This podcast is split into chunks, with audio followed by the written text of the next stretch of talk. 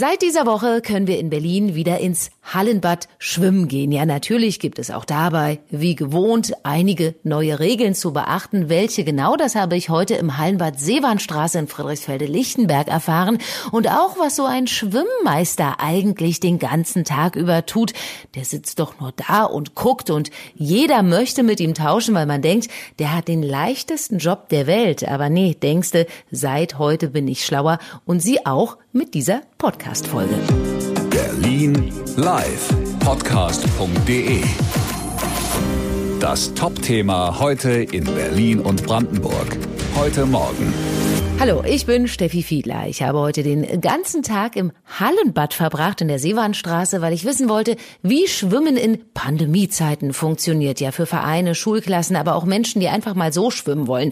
Ramona Sonntag leitet gerade kommissarisch das Bad in der Seewarnstraße und sie hat mir alles erzählt über das, was jetzt in Pandemiezeiten im Hallenbad anders ist als sonst.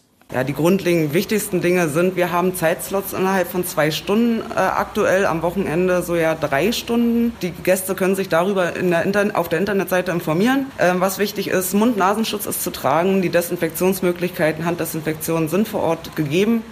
Es sind leider aktuell keine Föhne möglich, aber wir bieten aktuell jetzt wieder nach der Sommersaison das Duschen an, was schon mal vom Vorteil ist. Wichtig ist auch, dass wir begrenzte Anzahl haben von maximal 26 Leuten in diesem Bad. Okay, also spontan vorbeikommen, ein Ticket kaufen, ist das überhaupt möglich? Ja, wir haben Online-Tickets wie auch Barzahlungen und ähm, wir haben uns entschieden, 50-50 zu machen und dementsprechend haben wir ein Kontingent von 13 Karten, die wir on, äh, bar verkaufen und ähm, es ist auch möglich, sobald ein Badegast raus ist, gegebenenfalls noch nachträglich reinzurutschen. Dann verkürzt sich aber leider die Badezeit. Okay, weil das Thema Online-Tickets ist ja für ältere Menschen eher ein Problem. Also wenn ich da so an meinen Großvater denke, der in Baumschulenweg regelmäßig zum Glück im Schwimmverein schwimmen geht, aber wenn ich dem sage, hol dir mal ein Online-Ticket, da ist er völlig mit überfordert.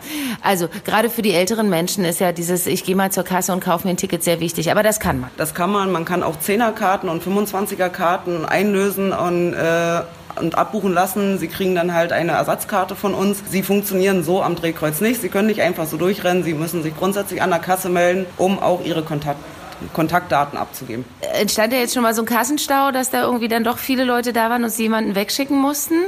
Nein, das hatten wir aktuell bisher noch nicht. Wie gesagt, es muss sich wahrscheinlich auch erst noch mal rumsprechen, dass wir jetzt aufhaben, auch alle Hallenbäder wieder aufhaben. Und ähm, wir hoffen aber das Beste und wir hoffen, dass die Gäste nicht zu verschreckt sind und trotzdem kommen. Wie gesagt, aktuell haben wir immer noch Plätze frei zum Schwimmen kommen. Und jetzt vorhin, als ich hier angekommen bin, habe, habe ich gehört, äh, das mit dem Föhnen, das ist äh, für viele äh, Damen vor allem ein Problem, ja, nach dem Schwimmen sich die Haare nochmal schön machen. Das geht aktuell nicht. Nein, leider nicht. Wegen der Aerosole, die dort entstehen, dürfen wir die Föhne nicht in Betrieb nehmen. Wir weisen immer darauf hin, dass sie vielleicht Silikonbadekappen mitbringen, die vorher aufsetzen, vorm Duschen gehen, vor ins Wasser gehen, dann bleiben die Haare auch trocken. Mhm. Dann wäre das Föhn auch nicht notwendig. Jetzt gibt es so viele Regeln. Kann man sich die denn überhaupt alle merken oder mussten Sie die vorher erstmal eine ganze Weile auswendig lernen oder wie ist das? Dadurch, dass wir uns ja lange vorbereitet haben vor der äh, Eröffnung der Bäder, mit den Gesundheitsämtern ähm, engen Kontakt waren, war es für mich sehr, sehr leicht, ähm, die Regeln aufzuschreiben und äh, einzuhalten.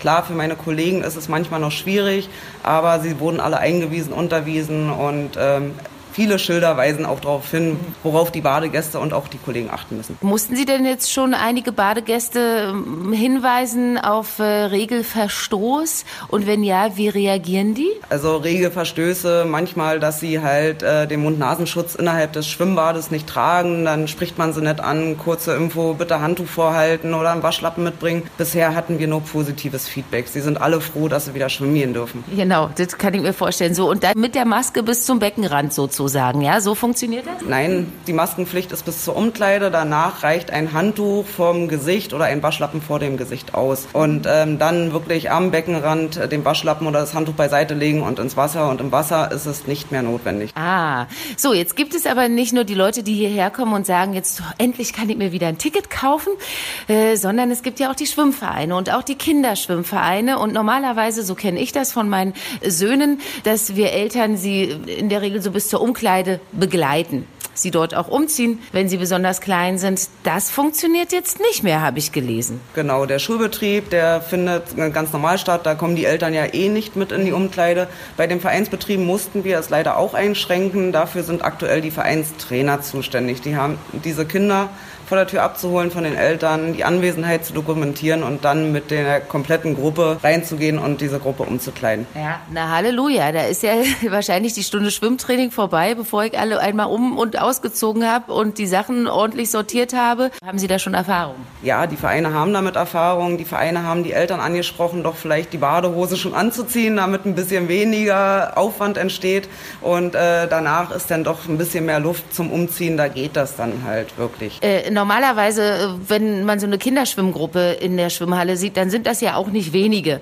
Ja, hat sich da jetzt an der Anzahl was verändert oder müssen jetzt Trainer doppelt Trainingseinheiten vielleicht belegen, damit auch alle Kinder, die bisher im Schwimmverein trainiert haben, auch ihr ähm, regelmäßiges Training absolvieren können? Ja, es hat sich was geändert. Früher hatten wir keine Begrenzung auf den einzelnen Bahnen der Schwimmvereine wie auch bei den Bäderkursen. Ähm, maximal dürfen wir aktuell bei den Vereinen acht Kinder, die unter zwölf Jahre sind und ab zwölf Jahre maximal sechs Kinder pro Bahn rauflassen. Das ist die Beschränkung der Vereine. Die Vereine haben es aber selbst zu organisieren, wie sie das äh, regeln. Damit haben wir als Berliner Bäder nichts zu tun. Okay, Sie stellen ja nur die Schwimmhallen sozusagen äh, zur Verfügung. Naja, das ist natürlich auch hart für, für die Vereine. Wenn ich mir vorstelle, dass die ja auch in der Regel oft ehrenamtlich arbeiten und dann wahrscheinlich doppelt und dreifach trainieren. Was erzählen denn die Trainer da so? Also bisher hatte ich auch positives Feedback. Ähm, wie gesagt, dadurch, dass die Trainer ihre Schwimmzeiten behalten können und ähm, sie haben auch Rücksprache mit den Vereinen Vereinskindern, mit den Vereinseltern gehalten und bisher sind halt auch die Eltern einfach nur froh, dass sie wieder trainieren dürfen, mhm. auch unter den Corona-Beschränkungen. Ja, und nicht nur die, sondern auch ganz normale Schwimmgäste,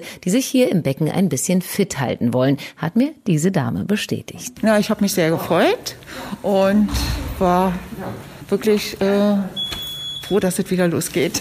Denn die Bewegung, die fehlt einem ja doch. Ja, und auch diese Dame war ganz glücklich, als ich sie im Eingangsbereich nach dem Schwimmen heute getroffen habe. An einige Sachen musste sie sich noch gewöhnen, sagt sie, aber das geht schon. Letztens habe ich nicht drauf geachtet, habe mir drin die Haare gewaschen und kam dann raus und äh, habe vorher nicht hingeguckt, eigene Schuld. Aber so kalt ist es ja noch nicht mit Kapuze auf, dann kommt man bis nach Hause. Ja, Haare föhnen geht eben aktuell im Hallenbad nicht, aber sonst lässt es sich eigentlich gut leben mit den Hygieneregeln im Schwimmbad aber die schieben wir jetzt mal zur Seite, denn ich habe mich auch mit Sascha Witt unterhalten. Sascha Witt ist Schwimmmeister im Hallenbad Seewandstraße und äh, ich wollte von ihm wissen, ob sein Job wirklich so easy ist, wie es von außen immer aussieht. Jetzt habe ich eben die Frage gestellt, die sich vielleicht viele Berliner stellen, die mal in so ein Schwimmbad eine Runde schwimmen kommen. Was macht eigentlich so ein Bademeister? Und da wurde ich schon das erste Mal so ein bisschen kritisch angeguckt. Und da haben sie gesagt, stopp, nicht Bademeister, Schwimmmeister, ja. Da ist schon mal der erste Fehler bei mir. Was ist denn der Unterschied? Der Unterschied, was ich schon sagte, wir sind ja in einer Schwimmhalle, nicht in einer Badehalle. Mhm. Und äh, ein Schwimmmeister ist halt für die schwimmende Bevölkerung und Bademeister, die gibt es immer noch im medizinischen Bereich, die sich eben um Massagen, Wannenbäder und so kümmern. Äh, zugegebenermaßen stelle ich mir auch oft die Frage, was macht eigentlich so ein Schwimmmeister? Der guckt doch den ganzen Tag aufs Becken. Aber so, da kriege ich schon den zweiten bösen Blick. So ist das nicht. Nein, ach, nicht böser Blick. Das ist allgemein bekannt oder Bevölkerung und so wird es auch gesehen. Das wird sich wahrscheinlich auch nicht ändern. Also das Erste ist, wenn ich zum Beispiel morgens komme, muss ich erstmal mir die Technik angucken. Erstmal, ob alle äh, Chemieparameter, ob die stimmen, weil ich kann die Leute nicht reinlassen, wenn in dem Wasser nicht genug Desinfektionsmittel drin ist. Ob in der Technik zum Beispiel über Nacht irgendwas ausgefallen ist, die Lüftung nicht funktioniert oder irgendwelche Pumpen ausgefallen, muss ich reagieren. Ähm, dann mache ich einen äh, Rundgang in der Halle, ob da über Nacht irgendwas, ein Fenster eingeschlagen oder sonst irgendwie. Und erst dann kann ich die Leute reinlassen. Also das ist so die erste Stunde, sage ich jetzt mal, bevor die Leute überhaupt die Halle betreten. Mhm. Und wann stehen Sie morgens auf? Um vier. Um vier. Und das äh, täglich? Und das täglich. Ja. Und dann haben wir uns auch darüber unterhalten, dass äh, Sie den Badebereich oder den Schwimmbereich ganz anders scannen. Also es ist nicht nur ein einfaches Gucken. Nee, es ist nicht nur ein einfaches Gucken. Also natürlich äh, werden wir so gesehen, dass wir nur sitzen und gucken, aber wir müssen uns ja voll konzentrieren. Also das ist ja nicht so, also wir sehen die Leute schon so. Wir sehen zum Beispiel, wenn die reinkommen, haben die zum Beispiel schon mal eine Herz-OP gehabt. Das fällt uns auf äh, laufen die ganz anders. Dann weiß ich, okay, das sind Menschen, auf die muss ich besonders hingucken, weil die eben mehr gefährdet im Wasser sind als alle anderen. Woran sieht man, dass jemand eine Herz-OP hatte? Wenn sie zum Beispiel hier einen Stent oder irgendwas drin haben, das äh, sticht schon raus. ah, okay. Gut, also dieses Scannen ist natürlich den ganzen Tag über. Wer Kinder hat, der kann sich das so ein bisschen vorstellen. Wenn man mit denen im Urlaub ist, kann man ja eigentlich auch nie abschalten und schon mal gar nicht, wenn zum Beispiel ein Pool in der Nähe ist. Da ist man eigentlich die ganze Zeit so aufmerksam, dass man am Ende wirklich äh, eher etwas angestrengt als erholt ist. Und so geht euch das eben auch. Ja, genau, so geht es uns auch. Also mhm. gerade da haben wir eben auch das Problem, auch im privaten Bereich Bereich. Man kann eben nicht abschalten, wenn man irgendwo ist. Und äh, hier auf Arbeit sollte man das sowieso nicht. Ähm, aber wie gesagt, im Laufe der Jahre entwickelt man einfach ein Gespür dafür. Mhm. Wir haben zum Beispiel auch viele Gäste, was ich sehr positiv finde, die kommen explizit zu uns und sagen, Mensch, ich habe Zucker, kann ich Ihnen was hier hinstellen, eine Lösung oder irgendwie so. Damit wir wissen, okay, oder äh, sehr vorteilhaft, wenn Leute kommen, die sagen, sie sind Epileptiker. Sie sagen zwar, okay, wir sind gut eingestellt, da passiert nichts, aber trotzdem haben wir dann einen besonderen Augenmerk darauf. Ja, ja. Es haben noch einige wenige Sommerbäder auf in Berlin, aber die schließen jetzt auch nach und nach. Die Hallenbad-Saison geht jetzt wieder los. Und Sie haben auch gerade gesagt, ach, es ist aber auch immer wieder schön, wenn wir dann so ins Hallenbad zurückkommen. Was ist denn auch das Schöne, aber auch Anstrengende an Ihrem Job in so einem Sommerbad? Ähm, naja, da ist natürlich die Lautstärke noch höher. Gut, dieses Jahr war es nicht so, aber im Normalfall, wenn wir sehen, dass wir in den Bädern so um die 8000 Menschen am Tag drin haben, ähm, das geht natürlich auch, wie man schon sagt, Lärm macht krank. Ja. Und dann ist natürlich noch eine erhöhte Konzentration, ähm, unterschiedliche Charaktere von Menschen da. Die einen wollen dies, die anderen wollen das gar nicht. Und, mhm. und das ist einfach anstrengender. Ja. Plus der Sonnenschein im besten Fall. Plus der Sonnenschein im besten Fall, genau. Ja, genau. Und da haben sie gesagt, wenn sie dann manchmal abends oder nachts nach Hause kommen und die Familie steht am Morgen mit gepackten Sachen da, weil sie baden gehen wollen, dann sagen sie schon mal, ach nö, danke. Naja, wenn man so jetzt, äh, sag mal, zwei, drei, vier Tage bei über 30 Grad am Becken stand und man kommt dann um 16, 17 Uhr nach Hause und die Familie hat natürlich auch einen Anspruch und will dann irgendwo an den Strand, hat man nicht immer Lust dazu. Da ist man froh wirklich, wenn alles dunkel ist, da will man auch kein Licht mehr sehen, da will man seine Ruhe haben. Ähm, aber ich denke mal, so geht es in vielen Berufen, die dann irgendwo spezifisch da ihre Probleme haben. Also dann kann man sagen, beginnt jetzt vielleicht die etwas, etwas entspanntere Zeit wieder mit der Eröffnung der Hallenbäder. Und hier geht es jetzt einfach nur darum, so ein paar Regeln zu beachten. Genau, so sieht es aus. Also jetzt für uns für mich persönlich ist es jetzt doch schon entspannter mhm. und ich freue mich auch wieder darauf. Vor allem freue ich mich, äh, alte Badegäste wiederzusehen, die jedes Jahr kommen, vielleicht auch manchmal nicht wiederkommen. Mhm. Und äh, das ist immer schön, mit dir wieder ins Gespräch zu kommen und zu fragen, hey, wie war dein Sommer und so. Ja. ja. So ein bisschen das Schwimmbad auch als Heimat, ne? Genau, so sehe ich es auch. Ja, und jeder hat von uns wahrscheinlich so ein Hallenbad in der Nähe. Welches fällt Ihnen da ein und äh, wann waren Sie das letzte Mal dort? Also bei mir ist es das Allende-Bad in äh, Köpenick oder auch äh, Baumschulenweg. Bei Ihnen ist es vielleicht das Hallenbad in Buch. Ja? Das gefällt Claudia Blankennagel von den Berliner Bäderbetrieben besonders gut. Sie hat mich heute auch den ganzen Tag begleitet. Die Schwimmhalle Buch ist saniert worden, äh, bis ins, im Januar wieder eröffnet worden. Ist wirklich ein großes Schmuckstück geworden.